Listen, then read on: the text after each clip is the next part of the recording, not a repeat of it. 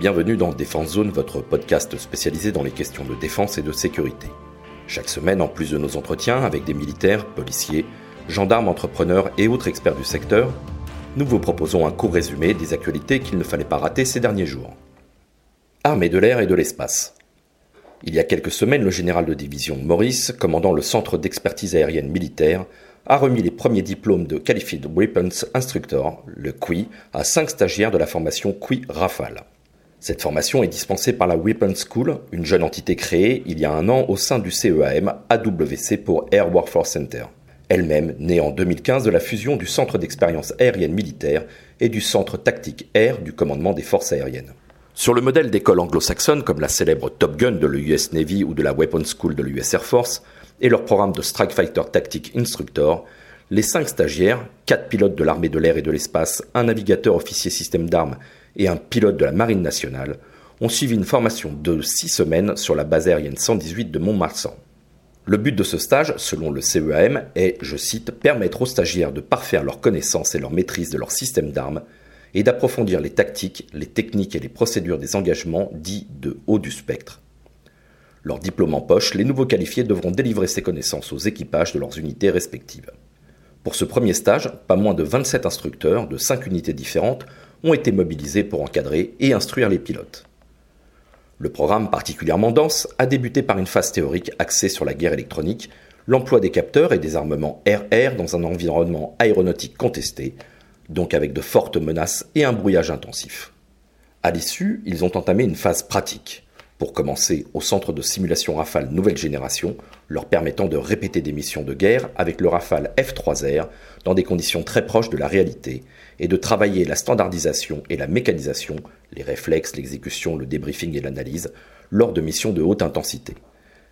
Les phases de vol, dans différentes configurations, ont ensuite alterné les journées et les nuits des stagiaires, avec un travail sur la tactique du combat aérien, mais aussi sur la maîtrise de l'emploi des réseaux de données tactiques. Fraîchement diplômé, le capitaine Michael, pilote au sein de l'escadron de chasse 330 Lorraine, dresse un premier bilan de ses six semaines de stage. Cette formation me permet à la fois de continuer à progresser, mais aussi d'appréhender mon rôle au sein de l'unité avec un autre angle tout en lui donnant une légitimité certaine. Le Rafale est constamment en évolution, ce qui en fait un vecteur d'humilité, obligeant sans cesse à remettre en question ses connaissances. Cette formation permet à tous les QI de mettre à jour un socle de connaissances solides dans tous les domaines. Fort de cette formation, l'étape suivante consistera de retour en unité à s'assurer de la bonne application des techniques de combat standardisées au travers du réseau QI. Ce même réseau, en étroite collaboration avec la Weapons School, tâchera d'élaborer les différentes tactiques qui permettront à toute la force Rafale de faire face aux éventuels engagements de haut du spectre. Fin de citation. Ukraine. Le 8 août, lors d'une annonce en direct, le sous-secrétaire américain à la Défense, Colin Cole, a confirmé le déblocage d'un budget d'un milliard de dollars supplémentaires pour fournir du matériel militaire à l'Ukraine. Pour rappel, Kiev a déjà reçu près de 10 milliards de dollars de la part des Américains.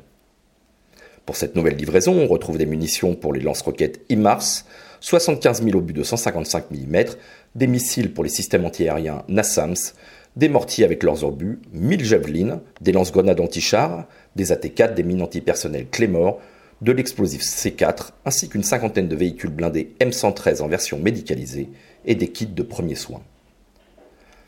Avec l'arrivée de 4 IMARS supplémentaires et déjà dotés de 12 unités, et en ajoutant les M270 MLRS britanniques et le Mars allemand, les forces ukrainiennes seraient capables de lancer simultanément 204 roquettes. Jusqu'à présent, les États-Unis affirmaient n'avoir fourni que des roquettes M31A1 pour les Mars. Dotées d'une ogive de 90 kg, la portée de 15 à 84 km avec un guidage assuré par GPS. Le coût d'un seul projectile est de 150 000 dollars. Mais le mardi 9 août, plusieurs publications sur les réseaux sociaux ont montré deux explosions de grande ampleur sur la base russe de Saki, près de Novofedorivka, en Crimée. Depuis l'attaque, plusieurs théories circulent quant à la nature de celle-ci sabotage par les forces spéciales, attaque de drones ou tir d'artillerie. En effet, la base aérienne, qui abrite plusieurs chasseurs et des avions de transport tactique, est située à 200 km environ de la ligne de front, excluant de facto les roquettes M31A1. Si, comme le pensent certains spécialistes, les explosions proviennent bien de missiles, cela laisserait penser que les Ukrainiens disposeraient d'ATA-CMS, un missile capable d'atteindre sa cible à près de 300 km de distance. Malgré le silence de Washington, peu pressé de communiquer sur l'envoi de missiles capables d'atteindre le sol russe, Plusieurs fuites laissent à penser que les ATA-CMS seraient déjà livrés et en place sur les IMARS. La conférence de Colin Cole a permis aussi la confirmation d'une rumeur persistante, l'arrivée du missile anti-radar AGM-88 ARM. Des photos diffusées le 7 août montraient des débris de ce missile capable de supprimer des systèmes de défense antiaérienne adverses sur une position russe. La question qui reste en suspens concernant ce type d'armement est le vecteur utilisé. Jusqu'à présent, les avions ukrainiens, d'anciens chasseurs de fabrication soviétique, ne sont normalement pas capables d'accueillir ce type d'armement. Soit les forces armées ont réussi à transformer les potes de fixation sur leurs avions, soit les missiles seraient tirés à partir d'une plateforme terrestre de fortune. Drone. À l'heure où nous écrivons ces lignes, le 13 août, cela fait maintenant 60 jours que le drone Zephyr est en vol ininterrompu. Lancé le 15 juin depuis le centre d'essai de la base militaire de Yuma Proving Ground, cette plateforme aérienne stratosphérique, comme l'a décrit son concepteur Airbus, est un drone de 25 mètres d'envergure pour un poids de 75 kg, fonctionnant à l'énergie solaire. Avant cet essai, il était donné pour voler à 60 000 pieds, soit 18 000 mètres d'altitude, donc bien au-dessus des vols commerciaux, pour une durée de 26 jours. Ce vol est intégré à un programme expérimental de l'armée américaine pour évaluer les aéronefs à voilure fixe fonctionnant à l'énergie solaire. Un responsable de l'Army Future Command, l'AFC, a déclaré récemment que cette expérience est destinée à tester la capacité de stockage d'énergie du drone, la longévité de la batterie, l'efficacité des panneaux solaires et la capacité de maintien à poste.